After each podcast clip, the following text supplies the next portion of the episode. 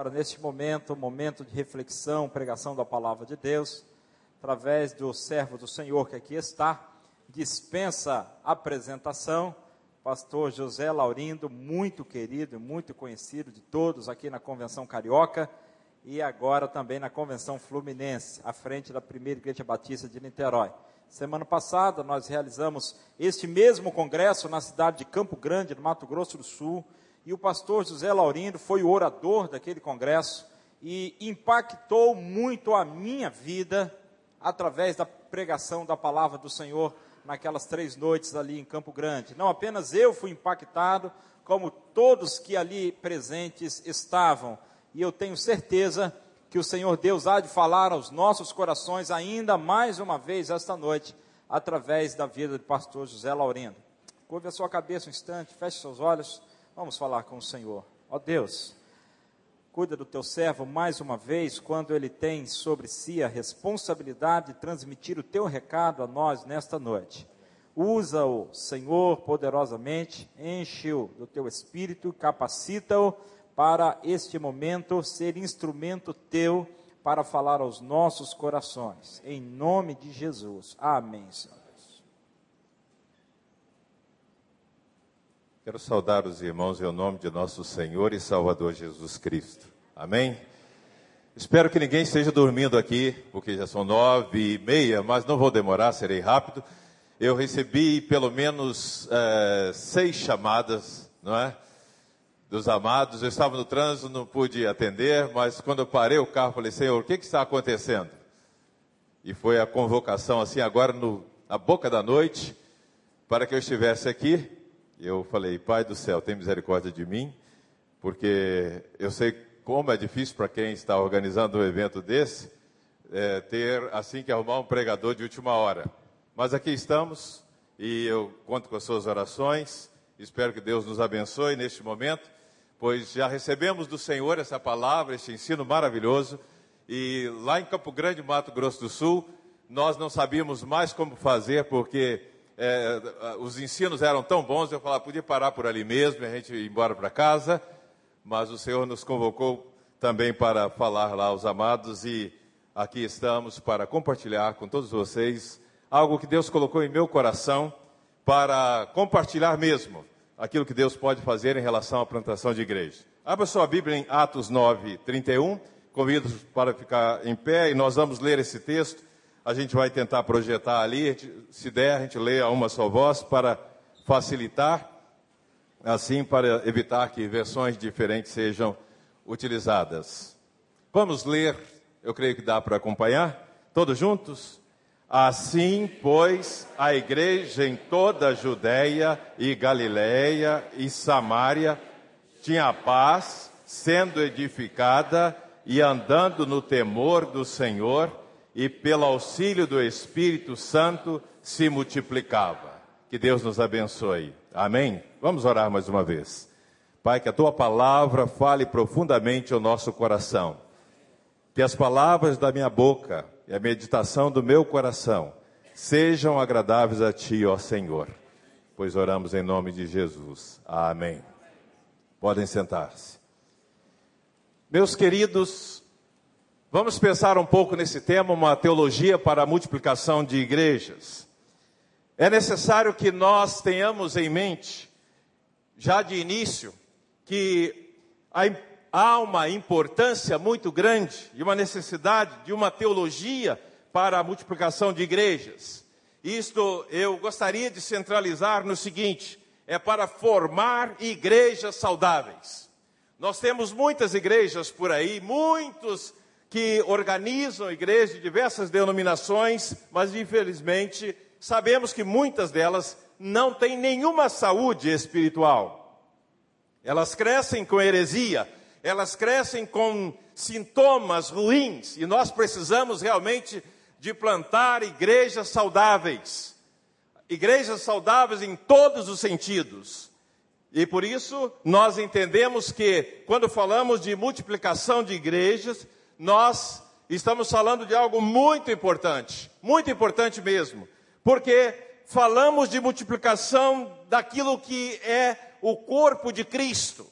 Por isso, multiplicar a igreja é muito diferente de multiplicar, por exemplo, empresas. Não é a multiplicação de empresas como nós conhecemos franchising. Não é multiplicar McDonald's, não é multiplicar Bob's, não é multiplicar qualquer outra coisa do tipo ou do gênero.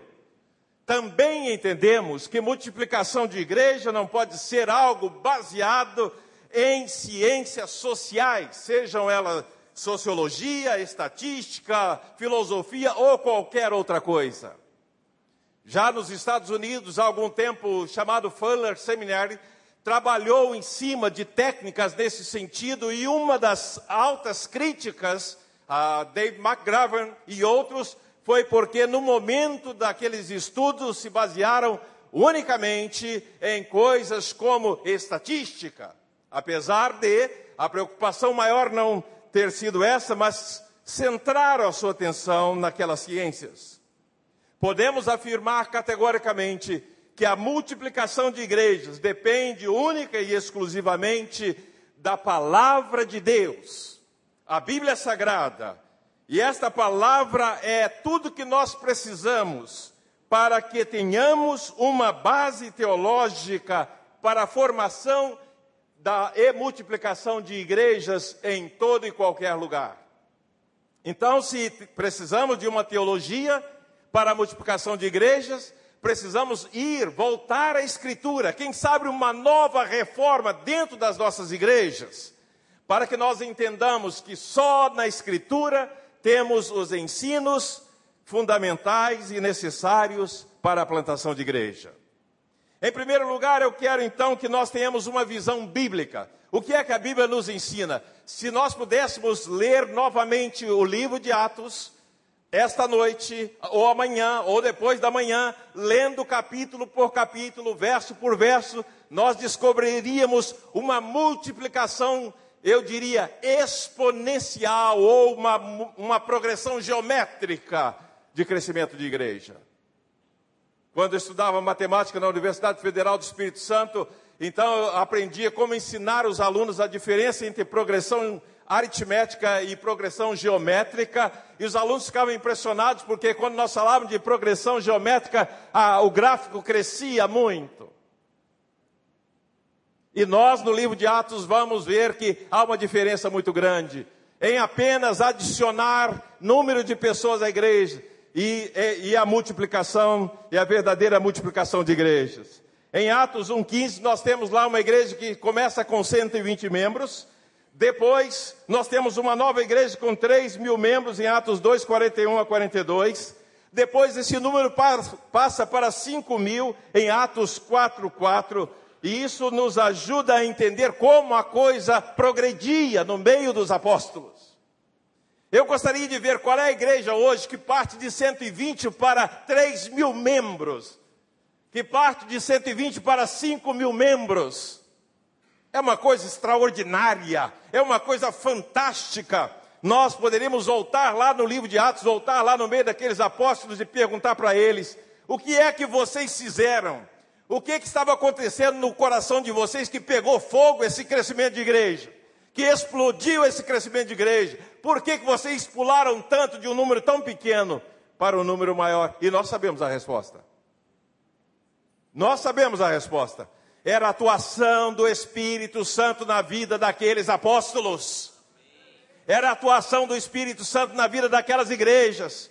Porque você, como teólogo, deve saber que alguns chamam o livro de Atos de Atos do Espírito Santo. E nós não precisaríamos nenhuma teologia outra para entender que era o Espírito Santo que impulsionava aquela gente e a coisa pegava fogo mesmo. Porque aqueles apóstolos não estavam brincando. Eles estavam trabalhando muito. Eles queriam que a igreja crescesse. E por isso, em Atos 5,14, nós encontramos o crescimento da multidão dos crentes. Eu achei linda essa expressão. Crescimento da multidão dos crentes. Depois, em Atos 6, 1, 7, 9, 31, como nós lemos, vem o crescimento por multiplicação. Depois nós encontramos Atos 16, 5 falando de igrejas reprodutivas ou reprodutoras. E Atos 21, 20 nós encontramos dezenas de milhares de convertidos. Que maravilha! Que campanha missionária que dá dezenas de milhares de convertidos na minha ou na sua igreja. Nós pedimos ao Senhor, manda mais gente, mais decididos, mas quando vem 10, 15, nós já sentimos é, que é muita gente para a gente cuidar, quanto mais se aparecer uma multidão de convertidos. E eu creio que Deus quer mexer nas nossas igrejas, mudar as circunstâncias, para que nós tenhamos novamente multidão de convertidos, meus amados. O Senhor precisa mexer nas nossas igrejas para que nós tenhamos muitas outras igrejas e gente se convertendo em todos os lugares de nossa região. Queridos, eu fico encantado com esse assunto porque cada vez que nós é, adentramos essa área, nós aprendemos com a palavra de Deus algo extraordinário, que quando temos essa visão da Bíblia a respeito dessa multiplicação, as coisas caminham. E dentro da Bíblia, nós encontramos a visão de um homem especificamente chamado Paulo, aquele apóstolo. E a visão dele e todos, quase todos os analistas de crescimento de igreja, de plantação de igreja, eles têm dito que Paulo foi o maior plantador de igrejas. Você pode estudar é, qualquer Grave, McGravan, pode estudar os papas de crescimento de igreja, todos eles concordam com isso. Ultimamente, uma nova obra foi lançada e eu era recomendado por um pastor missionário, pastor Rick, que está aqui. ele então me indicou uma obra de um homem que é Malfors Aubrey, e eu fiquei impressionado que ele, aquele homem está dizendo a mesma coisa, ainda não está em português. Mas notem bem, depois nós aprendemos que aquele missionário chamado Roland Allen, em um livro conhecido como Missionary Methods, é, St. Paul's or Ours, ou Os Métodos são de Paulo ou são nossos. É um livro antigo, mas publicou algo interessante que tem sido usado por aí e em muitas bibliografias, e eu aprendi algumas coisas naquela obra, está lá na biblioteca, pelo menos do Seminário do Sul. Primeiro, Paulo era é, conduzido pelo Espírito Santo. Qualquer plantador de igreja tem que ser conduzido pelo Espírito Santo, meus irmãos. Tem que ser conduzido pelo Espírito Santo, senão não vai fazer nada. Depois Paulo procurava novos locais. Quantos locais que eu e você temos procurado para plantar uma nova igreja? Será que ficamos na nossa sede o tempo todo, nas nossas quatro paredes? Não vamos nos bairros, não vamos na periferia, não vamos em outros lugares? Aprendemos que Paulo também escolhia pessoas estratégicas se você quer alguém para lhe ajudar a plantar uma igreja, não vai escolher aquele que quer ficar só na administração. Tem que ser alguém motivado pelo Espírito, tem que ser alguém que realmente assuma essa responsabilidade de alcançar outros lugares para a proclamação do Evangelho. Mas Paulo também tinha como objetivo a conversão de homens e mulheres à fé em Cristo Jesus. Paulo não ele não olhava para outra coisa, ele queria que aquelas pessoas que, com as quais ele falava se convertessem mesmo. Ah, meus irmãos, nós precisamos de mais Paulos aqui neste meio. Aquele homem, como profeta, como apóstolo, ele não travava o trabalho, ele dava até autonomia e autossuficiência às igrejas que plantava. Não tenho tempo aqui para caminhar por todas elas, gostaria, mas não tenho tempo. Mas é interessante esse aspecto.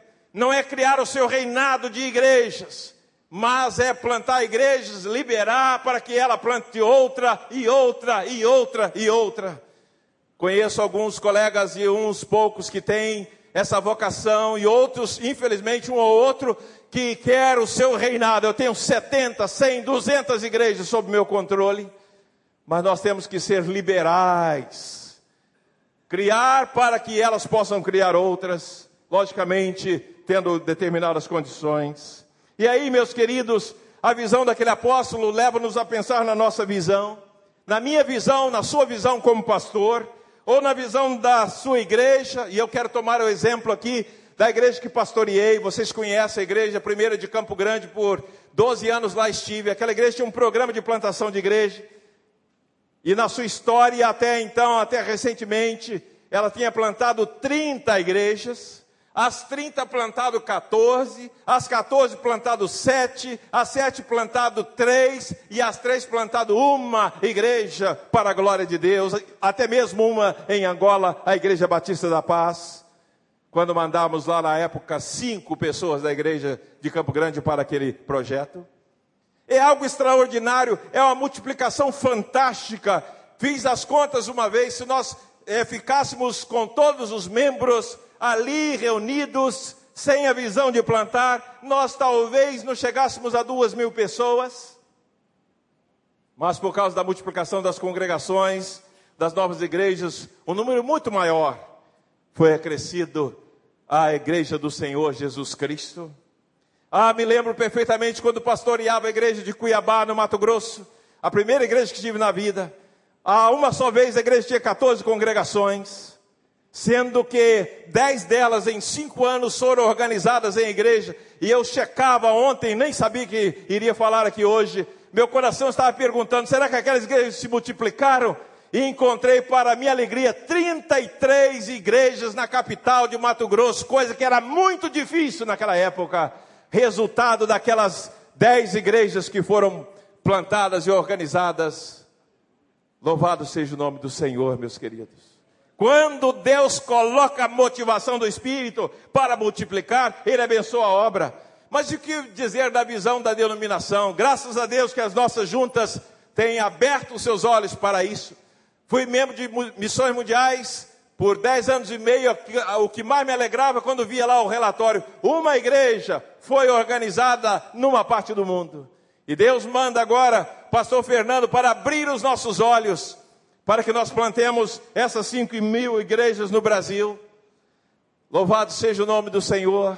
É assim que nós devemos fazer.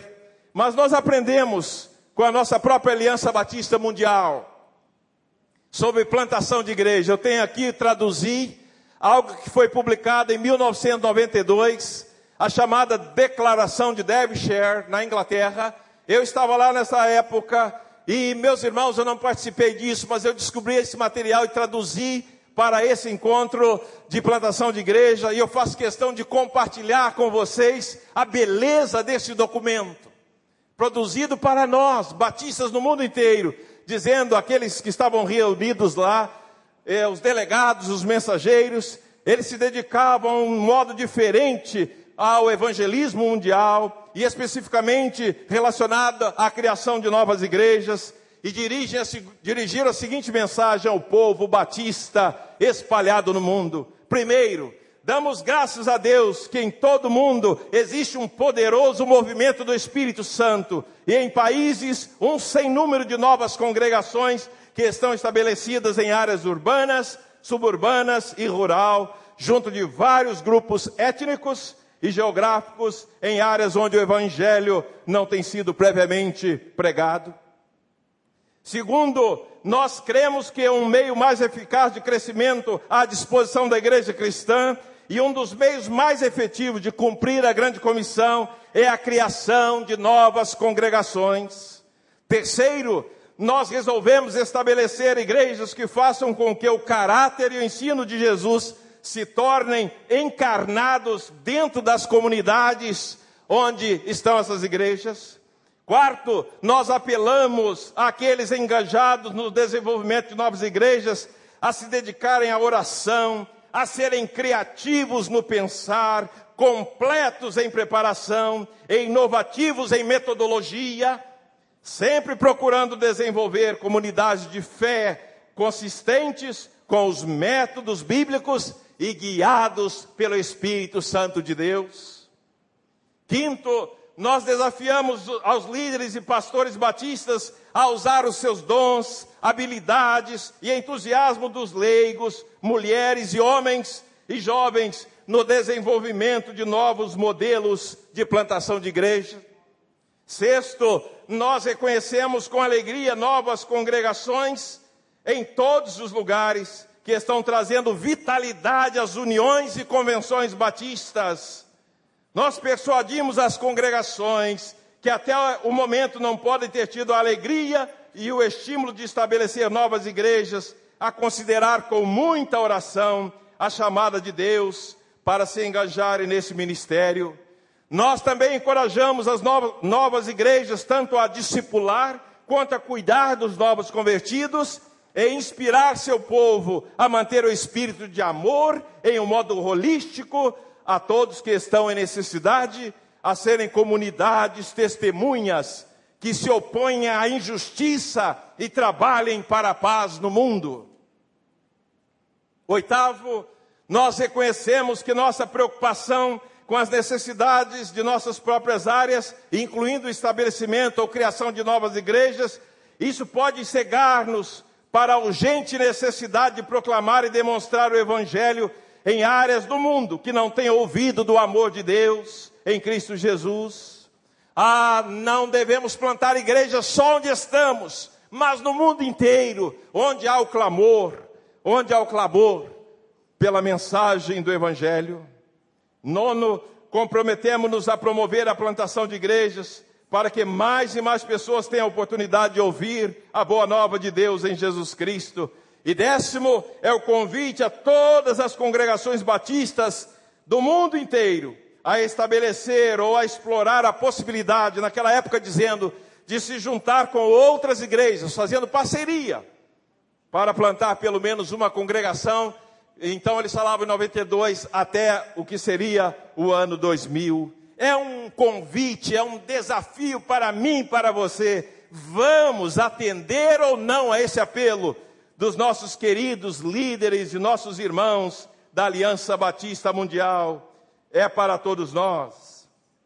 Mas, meus queridos, quero falar ainda que nós precisamos rever o foco teológico da plantação ou multiplicação de igrejas. O foco é o próprio Deus, o Deus da igreja. Na multiplicação de igrejas, o foco de nossa teologia deve estar voltado somente para Deus.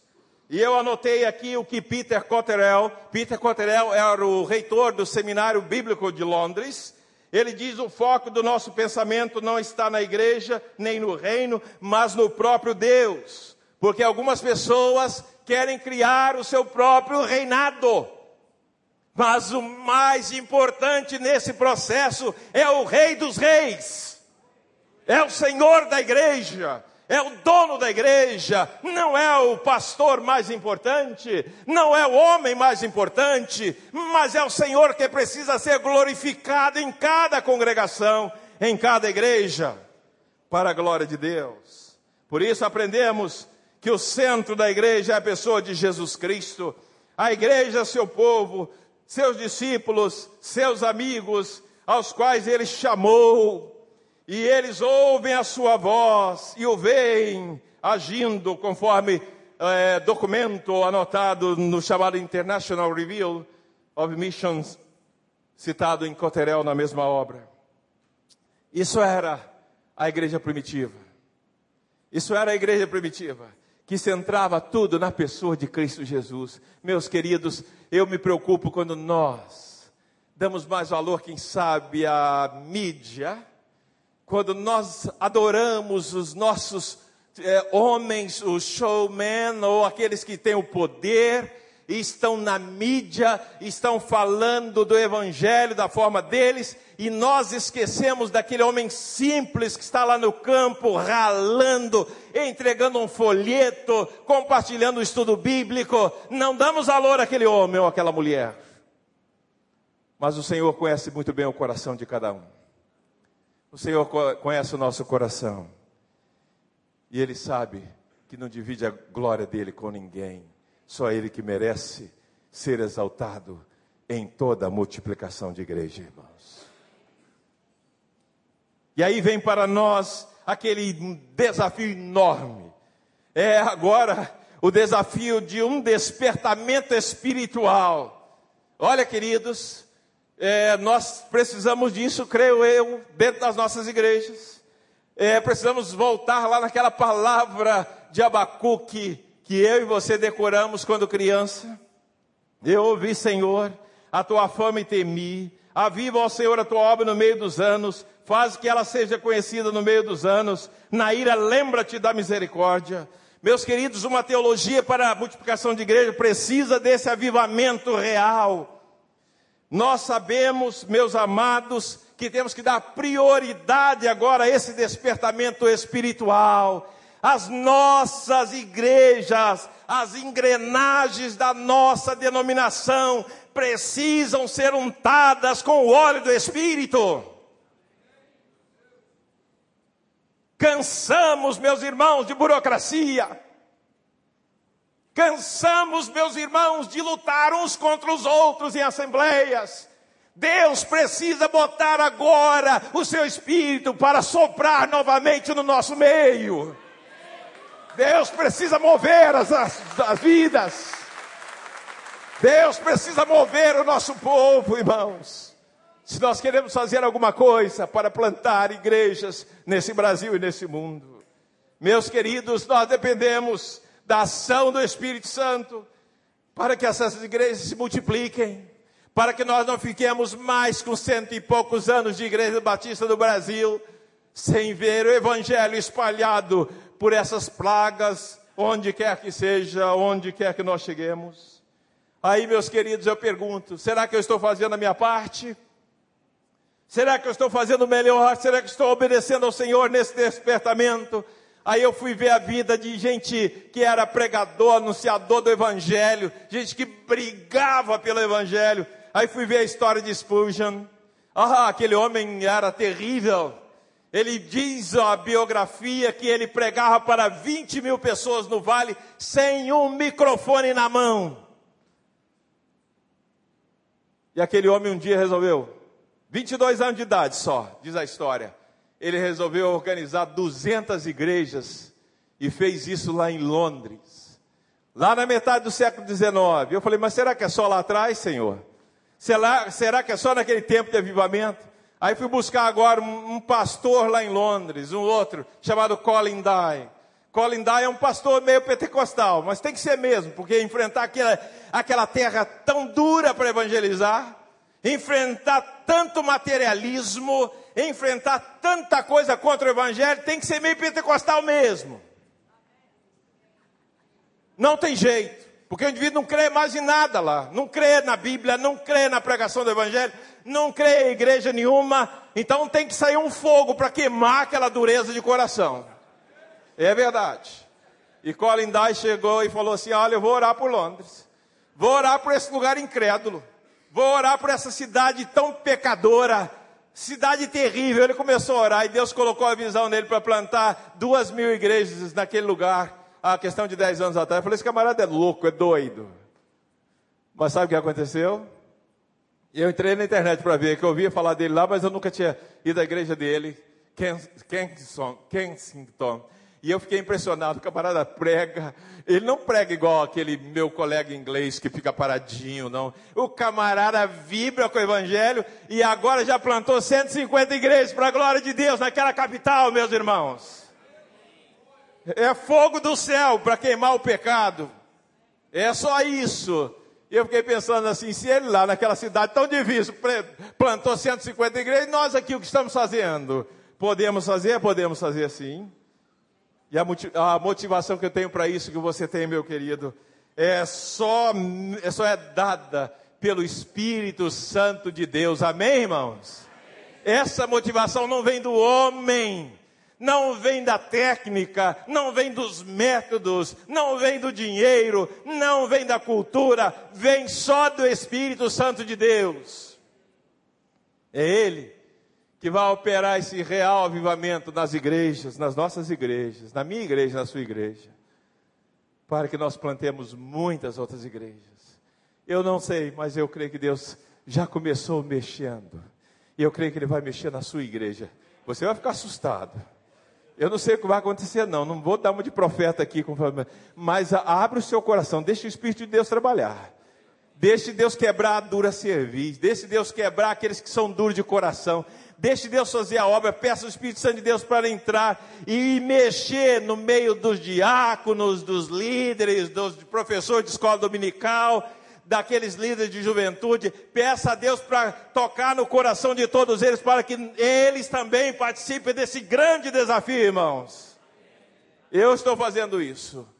Eu estou fazendo isso e sinto que Deus vai abençoar e vai mandar mais pessoas para ajudar nesse processo de plantação de igrejas. Ah, meus irmãos, é... Deus tem coisa maravilhosa para fazer.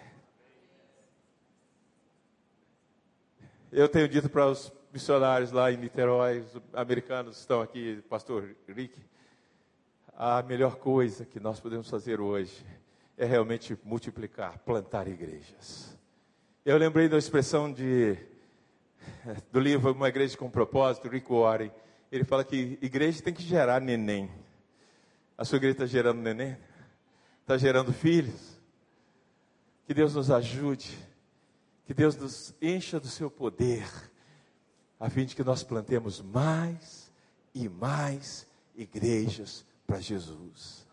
Mas a conversão tem que ser no seu coração, meu colega. Deus tem que converter você. Começa aqui, para que o progresso venha, para que o resultado amanhã você possa dizer: Louvado seja o nome do Senhor, porque minha igreja saltou de 100 para 200, para 300, para 400, para quanto for. Que Deus nos ajude, que Deus nos fortaleça e que a nossa igreja, os números ali sejam multiplicados para a honra e glória de Jesus. Amém. Vamos ficar em pé. Toda glória para Jesus. Toda glória para Jesus. Eu gostaria nesse instante de desafiar você. Você quer fazer um pacto com o Senhor? Quer fazer um voto hoje à noite? Para dizer eu vou entregar minha vida para plantar, para ajudar a plantar uma igreja ou incentivar alguém para fazer alguma coisa nesse sentido. Eu quero convidar você, se você quer se dedicar ao Senhor, vem aqui para frente para a gente orar junto. Quer fazer um voto hoje, hoje à noite, um voto sério, que eu, em nome de Jesus, vou fazer o melhor, vou, vou dar de mim mesmo, da minha parte. Pode vir para cá, colegas, pode vir para cá, fica, espalha aqui na frente, para a gente, nesse propósito, nesse voto, dizer, Senhor, ajuda-nos, Senhor, fortalece-nos, Senhor, dá-nos do teu poder, Senhor, fortalece as nossas vidas, Senhor, abençoa as nossas famílias, os nossos filhos, abençoa as nossas igrejas, abençoa os líderes da igreja, Senhor, e dá-nos do teu poder para a gente fazer o melhor nesse ano, Senhor, quando há tantas almas perecendo sem Jesus. E nós vamos orar agora, vamos pedir ao Senhor que tenha misericórdia de nós, que nos ajude, que nos fortaleça porque nós precisamos chegar na presença de Deus e com muita humildade e pedir, Senhor, nos ajude. Ó oh Deus, nosso Pai, Tu és o Deus de nossas vidas, Senhor. E é com muita humildade, Pai, é com temor e tremor que aqui estamos na Tua presença, Senhor. Senhor, nós recebemos esse desafio de plantar novas igrejas não é um desafio que vem de nenhum de nós, mas vem do Senhor. Senhor, enche-nos do poder do Teu Espírito, Senhor. Que saiamos daqui transformados, renovados, Senhor, no melhor sentido do termo, para ganhar muito mais almas para Jesus. Senhor, unta, como falamos, as engrenagens, as estruturas de nossas igrejas com o óleo do Teu Espírito, Senhor a minha própria vida, Senhor, as nossas vidas. E se alguma coisa está atrapalhando, Senhor, esse processo, limpa, Senhor, renova, Senhor, altera, Senhor, modifica, ó Deus, porque queremos te servir da melhor forma, Senhor. Ó Deus, nós não queremos sair daqui como entramos, nós não queremos voltar para casa, Senhor, ser um propósito firmado contigo. Por isso, abençoa todos nós aqui, Senhor. Que esta noite não tenha sido uma noite em vão, que esse congresso seja em vão, Senhor, mas que o Senhor esteja mexendo no meu coração, no nosso coração, Senhor. Oh Deus, nós te glorificamos, nós te exaltamos, Senhor, e dizemos, Pai, muito obrigado, mas também, Senhor, nós queremos confessar a Ti as nossas falhas. Oh Deus, quantas vezes falhamos, quantas vezes tememos, Senhor Quantas vezes distanciamos da tua vontade, Senhor? Agora nós te pedimos, Senhor, coloca-nos novamente no centro da tua vontade, Senhor. As nossas igrejas, os nossos ministérios, Senhor, pois queremos, Senhor, te glorificar e nós te pedimos uma bênção especial, Senhor, por nós, pelos nossos filhos e filhas pelas esposas, pelos esposos, Senhor, pelos jovens da igreja, pelos adolescentes, pelos juniores. Ó Deus, restaura as nossas igrejas, Senhor. Que nós queremos te glorificar, Pai. E, Senhor, nós queremos pedir isso. Vem com o teu Espírito e renova-nos. Ó Deus, toca em nós, Senhor. Pois nós oramos no nome de Jesus, Senhor. Amém, Senhor. Amém.